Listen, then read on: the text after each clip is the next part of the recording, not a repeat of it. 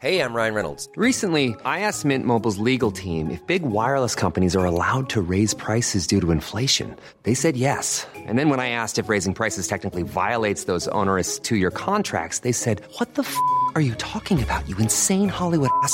So to recap, we're cutting the price of Mint Unlimited from $30 a month to just $15 a month. Give it a try at mintmobile.com slash switch. $45 upfront for three months plus taxes and fees. Promo rate for new customers for limited time. Unlimited more than 40 gigabytes per month. Slows. Full terms at mintmobile.com.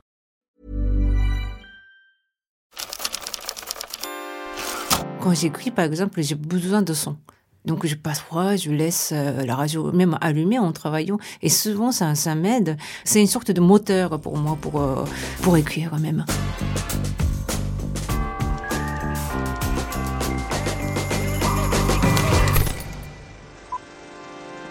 Le musée des sons. musée des sons. Le musée des sons. Bonjour et bienvenue dans le musée des sons. Ce que l'on aime ici, c'est plonger dans la mémoire auditive de nos invités. En résumé, c'est questionner leur oui pour en savoir un peu plus sur leur personnalité. Mais il n'y a pas que les sons qui procurent des émotions. Moi, par exemple, il peut m'arriver qu'une odeur de colle me replonge dans ma salle de classe du maternelle. Ou encore que le goût de la fleur d'oranger me renvoie immédiatement à ma grand-mère et à sa cuisine. Mais comment retraduire de la manière la plus juste les effets et les émotions que nous procurent les goûts ou les odeurs? Ryoko Sekiguchi est une écrivaine, poétesse et traductrice japonaise. Elle vit en France depuis plus de 20 ans et associer sens, souvenir et émotion est centrale dans son travail. Passionnée de cuisine, elle se qualifie souvent de traiteur littéraire. Elle écrit en japonais et en français sur les cinq sens et se plaît à jouer avec les goûts et les mots en accompagnant des chefs ou des sommeliers dans leur travail. Les saveurs ou les odeurs, elle n'en parle pas, mais elle les raconte. Aujourd'hui, on met les papilles de côté pour faire parler ses oreilles. Bienvenue dans le musée des sons de Ryoko Sekiguchi.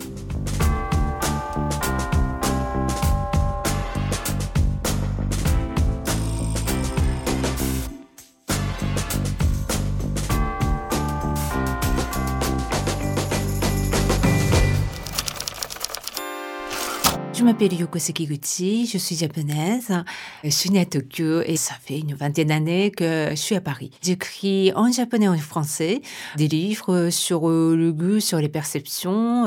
Je me présente parfois comme euh, traiteur littéraire parce que j'essaie de relier la cuisine et la littérature. Le mot traiteur littéraire euh, m'est venu assez naturellement parce que je faisais vraiment la cuisine et j'apportais ce que j'ai fait, donc mets et les livres.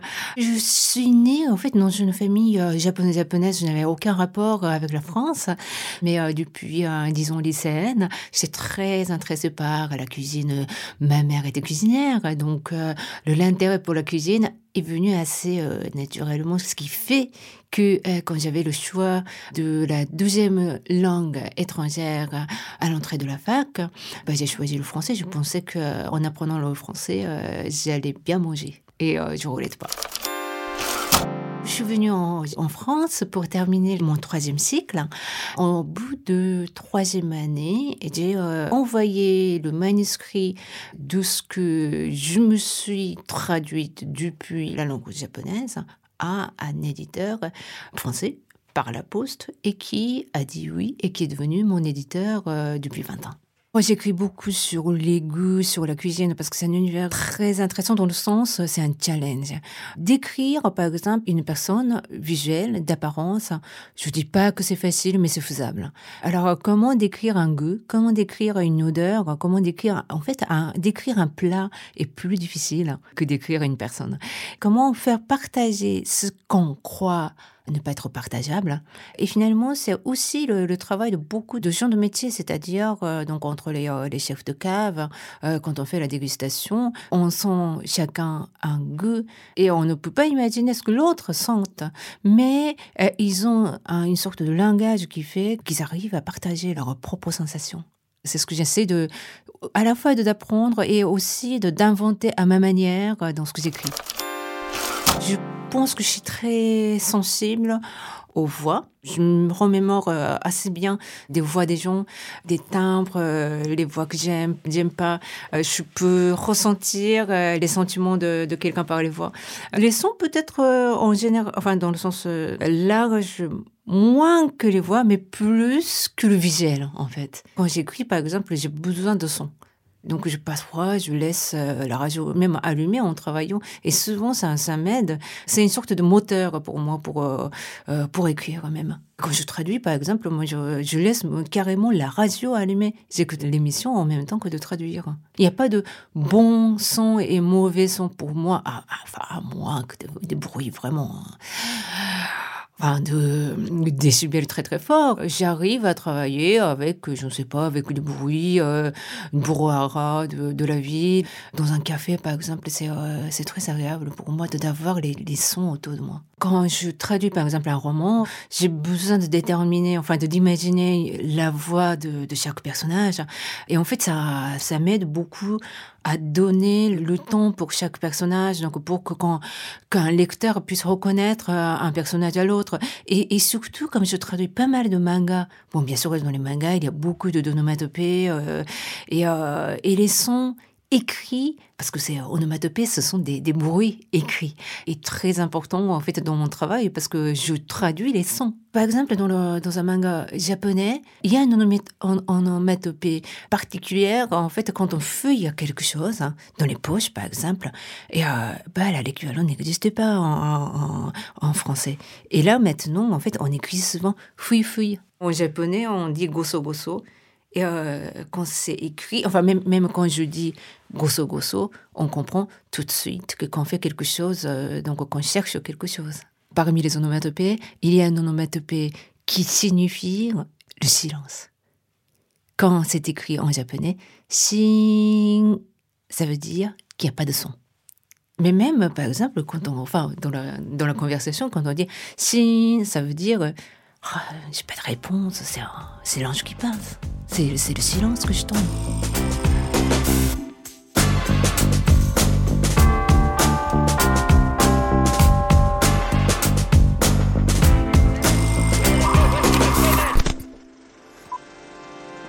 Le musée des, musée des sons. C'était sous. Le musée des sons.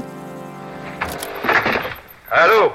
Qu'est-ce qu'il y a Je te réveille? Le son d'une grosse erreur. Alors, euh, je pense au garage et le son de fermer violemment le contrevent.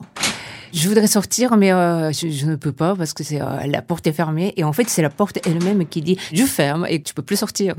C'est une sorte d'annonce brutale. Le dernier son de ma journée, c'est le son de l'eau qui coule, mais que j'entends de chez les voisins. Le meilleur générique de, de démission, c'est euh, celle de, de passer sur France Culture, euh, des cultures d'islam, parce que c'est euh, quelque chose que j'ai écouté dès le début de, de, mon séjour en France. C'était à l'époque où euh, j'apprenais le persan, j'étais intéressée voilà, à la culture d'islam. Donc, ça reste toujours le meilleur générique. Culture d'islam par Abdenour Bidar. Le pire générique d'émission, c'est une émission de la télé, de dessin animé, euh, quand j'étais petite, qui s'appelle euh, Kitalo le repoussant. Euh, il est, il, enfin, l'album est traduit en français, mais je ne sais pas si l'émission a été, enfin, a été diffusée en, en France. Quand j'écoutais, enfin, j'entendais ce, ce, générique, j'ai, enfin, j'ai eu le frisson, et à, à, tel point que mon, mon, petit frère, chaque fois qu'on se dispute, il répétait euh, le générique, et ça me faisait fuir.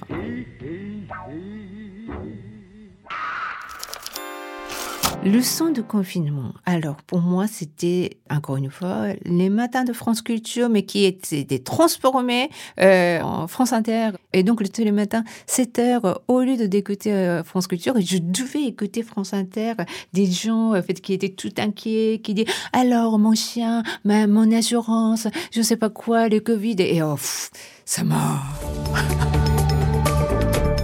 Le son de Paris, c'est euh, l'annonce qu'on entend euh, en arrivant à l'aéroport de Roissy, mais euh, à l'ancien.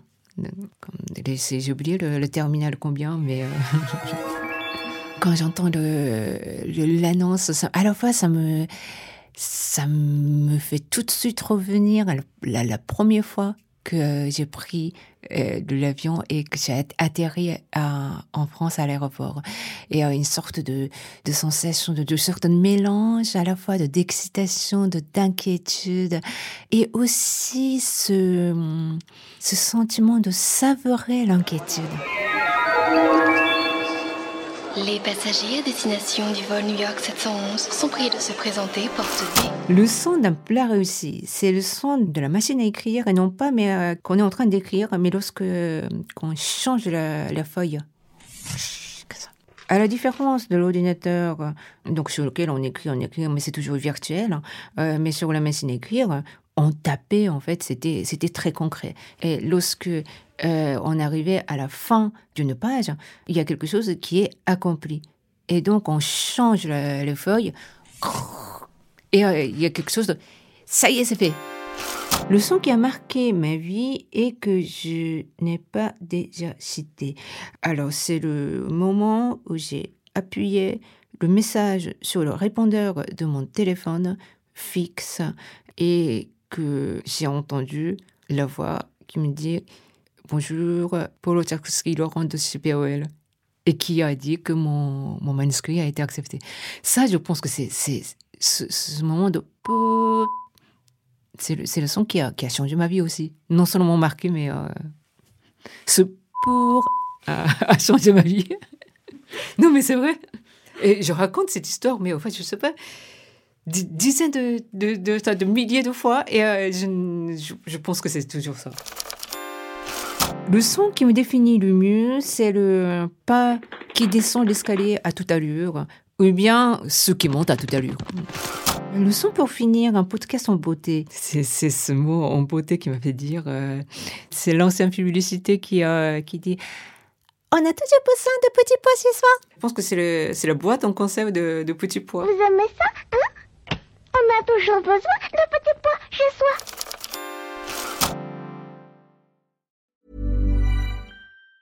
Even on a budget, quality is non-negotiable. That's why Quince is the place to score high-end essentials at 50 to 80% less than similar brands. Get your hands on buttery soft cashmere sweaters from just 60 bucks, Italian leather jackets, and so much more. And the best part about Quince, they exclusively partner with factories committed to safe, ethical, and responsible manufacturing. Elevate your style without the elevated price tag with Quince. Go to quince.com slash upgrade for free shipping and 365-day returns.